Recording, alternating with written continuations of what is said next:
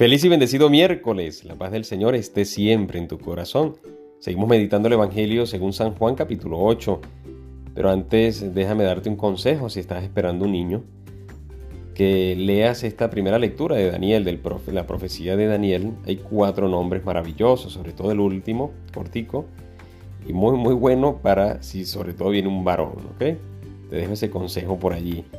El Evangelio de hoy nos invita, por supuesto, a acercarnos, a adentrarnos, a, permanecer en la palabra. Dice el Señor, si permanecen en mi palabra, serán de verdad discípulos míos. Conocerán la verdad y la verdad los hará libres. Así como en la primera lectura, a estos personajes los deja libres porque han confiado en el Señor. Hay una respuesta también de esta primera lectura que me llama la atención que hay una entre el rey y, estos hombres de Dios. Dice, si nuestro Dios, a quien veneramos, puede librarnos del horno encendido, nos librará, oh rey, de tus manos. Y aunque no lo hiciera, que te conste, majestad, que no veneramos a tus dioses, ni adoramos la estatua de oro que has erigido. Es decir, como esa confianza plena en el Señor. Esa confianza, ese depositar todo mi ser en el Señor más allá de los resultados. Eso me parece muy interesante, ese tipo de fe, que, no es un tipo de fe, es la fe propiamente a la que el Señor nos invita. Ese es confiar en Él totalmente, fuera de resultados, porque yo puedo confiar en Dios sabiendo que me va a dar algo positivo a mi vida, algo muy bueno a mi vida. Pero si yo creo, pero es que yo creo en Él por ser Él. Yo lo amo por ser Él.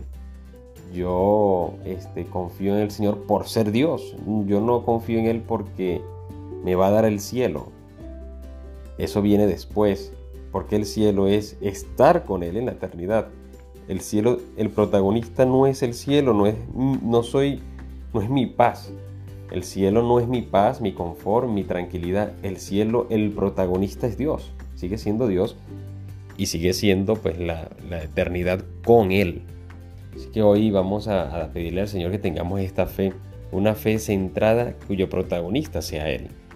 No una fe, no un pedirle, no un acercarme a Él por lo que me pueda dar, sino simplemente por estar con Él, porque Él es nuestra verdadera felicidad, Él es nuestra verdad y quien eh, está en la verdad, como dice también este Evangelio, si conocemos la verdad, pues seremos libres. Él es nuestra libertad, el Señor Jesús. Vamos a darle gracias a nuestro amado. Y bueno, eh, el consejo que te di, para por si acaso no puedes leerlo, mira estos nombres. Es cierto que Sidrach, Misac, Abdégano, y bueno, el último, que si por ahí viene un varón, lo puedes llamar Nabucodonosor. Digo yo, por si acaso. Que Dios te bendiga y te guarde en el nombre del Padre y del Hijo y del Espíritu Santo. Amén. Recuerda, órate en fe y escucha que el Señor ya te está hablando.